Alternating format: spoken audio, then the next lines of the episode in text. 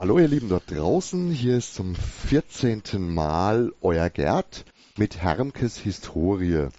Beim letzten Mal waren wir ja bereits zu dritt, so auch heute wieder. Hallo Bernie, hallo Markus. Hallo da draußen. Hallo Gerd. Die erste Dekade des neuen Jahrtausends war geprägt durch Euro-Einführung, Abzug der US-Streitkräfte, erstmal schwarze Zahlen seitens Amazon und damit Payback Time dem Dino Crash an der Börse, gnadenlos. Also mit einer deutlich anderen Stimmung. Teilweise war das schon in den 90ern angelegt und hat sich dann in die 2000er so reingezogen. Aber eigentlich war das die Stimmung, wie die 2000er begonnen haben. Wir haben gerade in der ersten Zeit deutlich auch im Laden gespürt, dass der Höhenflug der 90er zu Ende geht, zu Ende ist ein paar von den Themen, die ich jetzt da gerade schon als Hauptthemen in der ersten Dekade angesprochen habe, wurden auch von den unglaublich vielen Kommentaren bei uns auf der Seite thematisiert. Zum Beispiel die US-Streitkräfte, also die GIs, die bei uns in den 90ern sehr, sehr viel eingekauft haben. Das ist aber tatsächlich ja nichts Neues gewesen, weil die GIs waren von Anfang an da. Eher der Wegbruch in den 2000ern, das war dann eine Geschichte, die zu thematisieren ist, weil das eine echte Veränderung war. Bernie, wir haben uns ja vorhin schon mal so ein bisschen drüber unterhalten. Die GIs haben gar nicht so viel im Comic-Bereich gekauft. Die waren wesentlich stärker auf der Rollenspielschiene. Ja, die GIs waren mehr auf der Rollenspielschiene. Es gab schon einige, die auch größere Mengen an US-Comics gekauft haben. Aber das meiste lief da über die Spiele. Mhm, auch bei Magic und Konsorten waren die oft recht heftig dabei. Und da ist es ja auch vor dem Wegfall schon für die internationalen Spiele schwieriger geworden, weil die ja ab den 2000 dann auch überall im Internet zu bekommen waren. Das hat ja da auch noch mit reingespielt. Das war eine ja.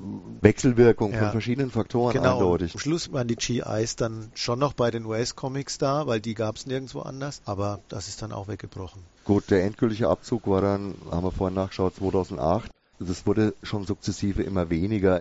Ich denke mal so, der Abzug begann 2003, 2004. Wir haben noch ein zweites Thema, das in Kommentaren angesprochen worden ist, nämlich Bezugnahme auf das Warenwirtschaftssystem. Das war zwar jetzt, glaube ich, eher ein persönliches Interesse auch, aber das ist natürlich ein Thema gewesen, mit dem wir dann immer stärker konfrontiert waren. Wir hatten uns ja dann von der SQL-Version entfernt und haben das Ganze auf einem völlig anderen Datenbanksystem aufgebaut, was zum Nachteil hatte, dass wir nicht einfach so einen Webshop damit bauen konnten, was halt einfach der Standard mittlerweile war. Und dadurch hatten wir eigentlich auch keine große Möglichkeit mehr, jetzt unsere Homepage, die immer stärker und immer mehr gefordert wurde, damit zu verknüpfen. Und da hat dann der Bernie irgendwann nochmal angefangen. Das war übrigens auch 2008. Mit, das war 2008, ja. ja mit Comic Dealer. Und, genau, und eigentlich war dann die Entscheidung da auch erstmal auf den Webshop vollständig zu verzichten und lieber uns zu präsentieren und unsere Stärken im Laden ein bisschen rüberzubringen? Naja, die Entwicklung unseres Systems in-house war ja schon dadurch geprägt, dass wir ja auch erstmal unsere eigenen Sachen überhaupt umsetzen mussten und in diese Datenbanken einpflegen. Und das hat ja schon jahrelang gedauert, wie wir von unseren Strichle- und Pünktle-Listen nach und nach die ganze Ware dann überhaupt erstmal in den Computer haben einpflegen müssen. Deswegen war es ja auch nicht so leicht, sofort daraus auch einen Shop zu machen. Es waren ja erstmal auch nur Bruchstücke da und es wurde mehr und mehr und mehr. Jetzt sind wir nach 20 Jahren so weit, dass wir das Antiquariat noch einpflegen. Ja, also das ist ja ein Prozess gewesen der dann nicht einfach Schnalz für einen Webshop da gewesen wäre. Hm. Also so, wenn ich mich so richtig erinnere, müsste das unsere Überlegung so gewesen sein, warum wir das nicht gleich angebunden haben. Das war auf der einen Seite natürlich die Problematik, dass wir das alles in-house und in mühevoller Kleinstarbeit gemacht haben und dass das System halt genau für diese Anforderungen eigentlich nie gedacht war. Das hätten wir dann, wenn zusätzlich lösen müssen. Ja, und das haben wir ja auch mal versucht anzugehen mit dem Tom, glaube ich, haben wir das mal besprochen. Und dann sind wir davon aber relativ schnell wieder abgekommen, weil das doch super zeitintensiv, geldintensiv einfach auch gewesen wäre. Ja, das ist halt wie immer so eine von den vielen Fragen gewesen. Klar, die Kunden haben das gewollt, haben das gefordert. Wir konnten es aber nicht stemmen. Ganz einfach. Weder von der Manpower her noch vom finanziellen her. Und deswegen war halt unsere Entscheidung irgendwann mal mehr zu schreiben und abzubilden, wie wir so sind, was wir so tun und haben dann ja letztendlich den Webshop von Libri übernommen, was dann die absolut letzte finale Entscheidung war, unseren Webshop erstmal komplett wegzupacken und wegzulassen. Es ist ja so, dass man jetzt, wenn man das mal aus wirtschaftlicher Sicht erstmal sieht, der Aufbau einer Homepage und eines Shops, der dauert einfach ein paar Jahre und in der Zeit ist ja noch gar kein Mehrertrag erzielt erstmal. Das dauert ja eben auch. Und das in Vorleistung zu treten mit diesem Personalaufwand, der da dahinter steckt, das war einfach für uns eine viel zu große Nummer. Ja, zumal die 2000er eh gezehrt haben. Ganz genau. Wir waren ja da nicht gerade mit einer dicken Finanzdecke gesegnet, sondern wir haben ja gekämpft. Wir haben ja dann schon gekämpft durch den Abzug der Amis, durch die Parkplatzreform hier außen genau, dran. das war auch noch so eine Sache. Das war auch noch Anfang der 2000er. Dann Einbruch der ganzen Comic-Geschichte. Zumindest kurzfristig. Kurzfristiger heftig, Einbruch, ja. ja. Da war vorher schon der Einbruch durch die EHPA Feest. Verschmelzung, ja. Ja, den Kollaps, den es da gab, Ja. ja. die auch unglaublich viel Titel gebracht haben und dann ist das ganze Kartenhaus zusammengestürzt. Da gab es auf einmal fast überhaupt keine gut funktionierenden Comicverlage mehr und dann ist der Dino noch weggebrochen und so. Also da ist schon einfach viel Substanz weggefallen für uns und das haben wir einfach jedes Jahr irgendwie ein bisschen schmerzhafter gemerkt. Und die Konkurrenz wurde größer natürlich eben. Ja, so haben wir uns dann irgendwie durch diese frühen 2000er durchlaviert. Man darf ja nicht vergessen, dass wir uns nicht auf den Hintern gesetzt haben und einfach gar nichts gemacht haben, sondern wir haben ja trotzdem immens viel organisiert und getan in der Zeit. Also es gab ja auch sehr, sehr schöne Aspekte von Hermkes Romanboutique in den 2000ern, in der ersten Dekade. Angefangen, das haben wir beim letzten Mal auch schon ganz kurz thematisiert, angefangen hat das Ganze mit der 20-Jahr-Feier 2001. Da hatten wir ja schon unglaublich viele Leute hier. Da haben wir riesige Feste veranstaltet mit Signierstunden, mit Lesungen, mit sonst irgendwas. Und es ging ja dann weiter, auch mit unserem Versuch 2004, 5 und 6, glaube ich, oder 5, 6, 7, ich weiß gar nicht mehr ganz genau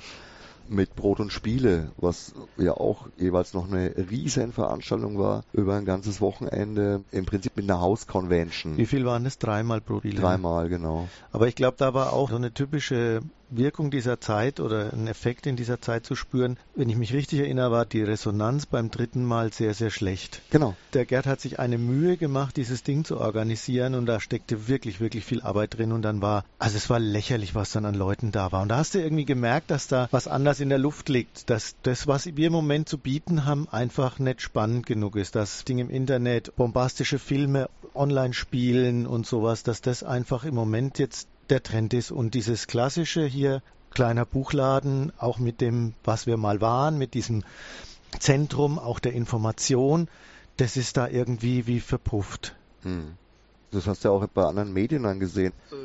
Printmedien sind langsam unwichtiger geworden. Man hat versucht, sich in andere Bereiche reinzuorientieren, wie zum Beispiel Internet, wie irgendwelche Social Networks, die ja dann auch schon angefangen haben. Das war die große Zeit der Foren, hin und her und hin und her, ohne Ende. Die Leute haben, glaube ich, mehr Zeit beim Tippen verbracht, als beim Miteinander reden. So kam es einem jedenfalls manchmal vor.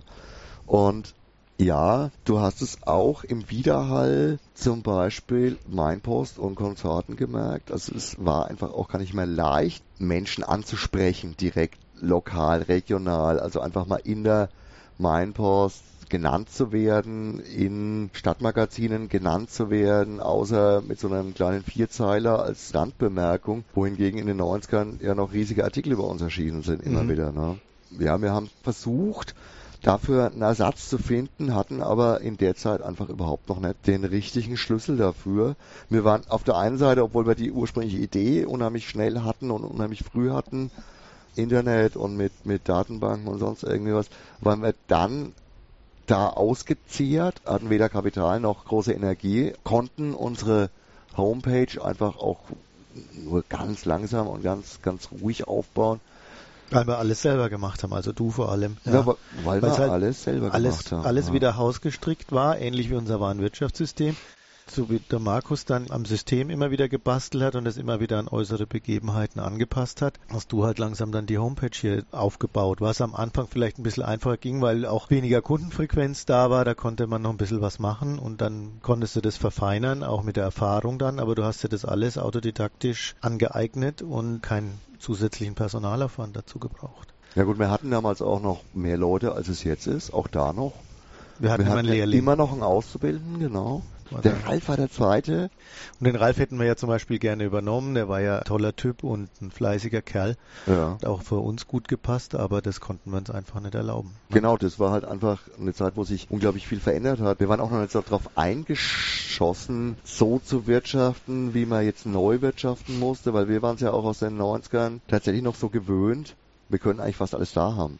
Das war ja dann schon Anfang der 2000er nicht mehr möglich, weil auch da wieder eine Flut von neuen Artikeln rauskam, von neuen Sachen rauskam. Der US-Import war da noch relativ groß. Im Spielebereich ist es da aber dann auch komplett zusammengebrochen. Das darf man nicht vergessen. Wir haben ja heute noch im Lager drüben zwei Verkaufsstände mit alter englischsprachiger Rollenspielware. Ja, das war ja bedingt durchs Internet, dass jetzt ein für uns verträglicher Umrechnungskurs für den Dollarkurs unterboten wurde von irgendwelchen Händlern, Versandhändlern, Wohnzimmerhändlern, eBay-Händlern und sowas und wir halt unsere Preise, die wir aber eigentlich verlangen mussten für Importprodukte, weil die Importkosten, wenn du das legal und sinnvoll machst, exorbitant hoch waren, sind sie auch immer noch, auch bei den US-Comics. Da musstest du halt einen bestimmten Umrechnungskurs zugrunde legen, um auf eine sinnvolle Marge zu kommen. Und die wurde uns im Internet deutlichst unterboten und damit waren wir nicht mehr konkurrenzfähig. Kam ja dann auch irgendwann mal so ein bisschen die Stimmung auf, dass wir, wenn wir das nicht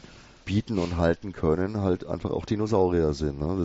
Ja, wenn du nicht mehr konkurrenzfähig bist, dann stirbst du halt. Klar, dann musst du halt was überlegen. Und unsere Überlegung war halt dann, wir eliminieren es. Wir können das nicht mehr leisten. Wir nehmen andere Produktgruppen auf stattdessen sind ja dann wieder, ich weiß jetzt den Zeitraum nicht ganz genau, aber sind ja dann wieder zurückgekommen tatsächlich zu Games Workshop, was wir eigentlich nicht mehr wollten und haben dann die Produktgruppe wieder aufgenommen, die wir mittlerweile auch wieder eliminiert haben, weil wir da auch nicht mehr konkurrenzfähig waren, als der eigene Shop kam. Ja, so, so es sind natürlich immer Dinge, die wir kaufmännisch natürlich auch probiert haben, anders umzusetzen und uns anzupassen an diese uns von außen sehr stark vorgegebenen Einschränkungen für uns.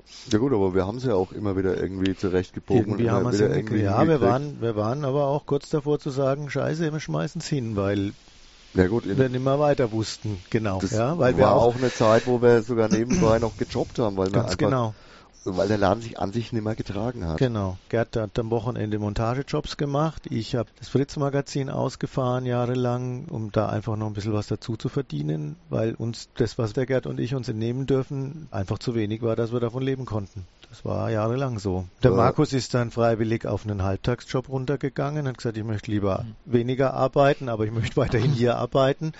Das war natürlich auch eine große Hilfe für uns, weil wir ja Personal es gar nicht mehr so gebraucht haben, weil da weniger los war. Und der Markus uns trotzdem erhalten geblieben ist, um das Warenwirtschaftssystem immer wieder an diese ja auch veränderten Begebenheiten immer wieder anzupassen. Das kann man ja auch jetzt nochmal, wenn man Markus jetzt schon nebendran haben. Allein diese ständigen Veränderungen, andere Ware aus anderen Bezugsquellen, ja, neue Produktgruppen aufnehmen, das muss ja ein Warenwirtschaftssystem auch alles können. Und da hat der Markus halt vor Ort immer sofort, wenn es irgendein Problemchen oder das irgendwie was umzusetzen war, hat er das sofort immer umgesetzt. Und ja, auch dann, Schnittstellen zu, zu äh, Genau, dann, dann, dann zum Beispiel der Import der US-Artikel, der dann immer automatisierter ging. Das sind also alles Markus' Verdienst, dass wir da einfach auch sinnvoll weiter, auch eben kostengünstig weiterarbeiten konnten. Sonst hättest du ja einfach noch mehr Personal für wieder mehr Zeit gebraucht. Ja, ja weil die Artikelflut halt auch immer gigantischer geworden ist. Immer mehr und immer weniger vom einzelnen Produkt verkauft. Das hat Aber immer mehr in die Breite, ganz ja, genau. Das hat uns natürlich auch viel gekostet. Ja. Genau, und dadurch wurde die Verwaltung der Artikel ging mehr in den Vordergrund, was es noch weiter aus der Sicht geworfen hat, jemals da einen Webshop draus zu haben. Weil wir gesagt haben, das ist ja irre. Es wird ja immer mehr, immer mehr und wir hängen nur noch in der Verwaltung und Eingabe und Ausbuchen und Einbuchen von Artikeln. Jetzt über die Barcode-Systeme geht es natürlich jetzt wieder besser und schneller. Aber wir hatten früher dann auch noch wahnsinnig viele Artikel, die hatten ja nicht mal einen Barcode. Dann haben wir selber uns Barcodes generiert und die gedruckt, auch wieder genial durch Markus umgesetzt, dass wir das überhaupt machen konnten. Und die Abonnementverwaltung, die auch sich ständig verändert hat, musste auch immer wieder angepasst werden. Was wollen die Leute denn für regelmäßige Zurücklegungen? Da ist ja das Einfachste noch, ich will jeden Monat mein Batman, ja. Aber es gibt ja dann auch so Wünsche, ich will alles von Neil Gaiman. Wie setzt denn das in einem Warenwirtschaftssystem bitte um? Ja, das kannst du mal probieren. Da ja. tut sich sogar das große A schwer, glaube ich.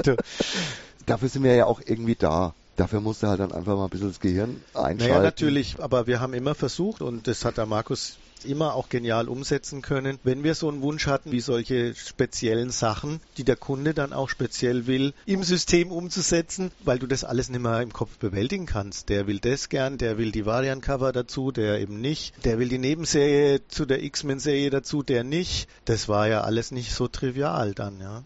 Und die Ausnahmen waren das Problem, genau. Da musst du immer flexibel reagieren auf die entsprechenden Wünsche. Und das geht im Kleinen halt auch immer noch ein bisschen besser als im richtig Großen. Ja. ja. Das macht es übrigens auch für neue Leute, Aushilfen, Praktikanten oder sowas manchmal ganz schön schwierig, weil wir das ganze System natürlich total gut kennen und im Endeffekt genau wissen, auf was hinausläuft. Aber es ist halt nicht so selbsterklärend, wie es sein könnte. Es ist halt gewachsen, genau. Genau. Klar. Jeder weiß, welche Tasten er drücken muss, bis auf die, die es nicht wissen. Also ich möchte jetzt trotzdem mit den 2000ern gar nicht so böse brechen, obwohl es böse Momente gab und obwohl es wirklich schon in einem krassen Gegensatz zu den 90ern für uns war und die ganze Stimmung wirklich ganz, ganz anders war. Trotzdem finde ich, dass wir in den 2000ern auch viel positive Sachen hatten und dass sich da schon auch wirklich viel gewandelt hat in eine Richtung, die uns bis heute dann im Endeffekt dann doch wieder recht gegeben hat. Also tatsächlich ist auch der Erfolg unserer Homepage schon von den Klicks, von den Besucherzahlen immens geworden und wir haben da, denke ich, auch damals strümpfig gut die ganze Sache angegangen. also ich würde mal sagen, wenn du das so in den Zyklus ein bisschen reingeben willst, dann kannst du sagen, dass so ab Anfang 2001, 2002 es eigentlich stetig bergab ging bis 2008. Ja. Da wurde es immer härter, immer härter, immer ja. härter. Und 2008 war auch wirklich ein Jahr, wo wir beide da saßen und gesagt haben, ey, macht es eigentlich noch Sinn, weiterzumachen. Wenn sich da jetzt nicht irgendwas verändert, auch im Außen irgendwie, dann wissen wir von unseren Möglichkeiten nicht wirklich weiter. Und da hat sich aber dann tatsächlich ein bisschen was gewandelt. Da hat sich der Comicmarkt stabilisiert mit dem Aufkommen des Splitter Verlags des neuen. Panini hatte dann Dino übernommen und hat da die Serien aufgebaut, hat ein sehr starkes Programm entwickelt mit einer guten Vertriebsstruktur und dadurch kam da wieder jedes Jahr deutliche Steigerung im Comicprogramm. Bei den Spielen ging es auch langsam wieder aufwärts, dass neuere, spannendere Sachen wieder kamen und sowas. Also da war dann auch wirklich im, im Außen was da, was uns mehr Möglichkeiten gegeben hat wo wir einfach auch wieder bessere Sachen hatten zum Verkaufen. Trotzdem hat es schon eine Weile gedauert, bis es alles dann so wenn gegriffen hat und bis ja. es wirklich wieder ein bisschen Ja, ja klar, wir waren ja dann einfach auch ausgebrannt, ja. Und man darf einfach nicht vergessen, wir haben aber trotzdem nicht aufgehört mit ständig Sachen machen. Also ja. wir haben ja trotzdem Events organisiert und das ist glaube ich auch was, was uns genau über diese Zeit hinweggebracht hat, in der ja viele, viele andere Läden auch über die Wupper gegangen sind, ne? dass wir einfach dank unseres eh schon stabilen und großen Kundenstamms dann es einfach geschafft haben, die auch immer wieder zu motivieren, immer wieder zu uns in den Laden zu ziehen, durch alle möglichen Sachen und wenigstens nicht unter ein extrem essentiell nötiges Niveau gefallen sind. Wenigstens nur kurzfristig, ja. Da sagt jetzt keiner mehr was dazu. Sozusagen. Ja, man muss ja nichts beschönigen, was nicht zu beschönigen ist. Es war einfach eine sauharte, schwierige Zeit. Ja. Und es hat auch Kraft gekostet. Und da musste man auch langsam erst wieder rauskommen und sich erholen und auch wieder Hoffnung schöpfen und auch erst mal dran glauben, dass jetzt ein besseres Jahr, ne, die Schwalbe noch keinen Sommer und so weiter, dass es jetzt noch nicht kann ich leider nicht widersprechen, muss ich so stehen lassen. Deutlich besser dann, aber das ist ja dann für die nächsten dann, Episoden weiter, wieder genau. dann, wie es dann weiterging. Ja. Gut, dann lassen wir euch jetzt mal damit allein mit dieser bisschen melancholisch halt. melancholisch Folge. ja, passt. Es ist so. Ich sage jetzt erstmal Danke euch zweien. Macht's gut, macht's gut ihr da draußen, macht's gut Markus, macht's gut Bernie. Mach's gut Gerd. Bin, äh, ich, ich weiß gar nicht so richtig, wie ich heute zu Ende kommen soll. Deswegen mache ich es wie immer. Ich sag ciao, arrivederci, euer Gerd.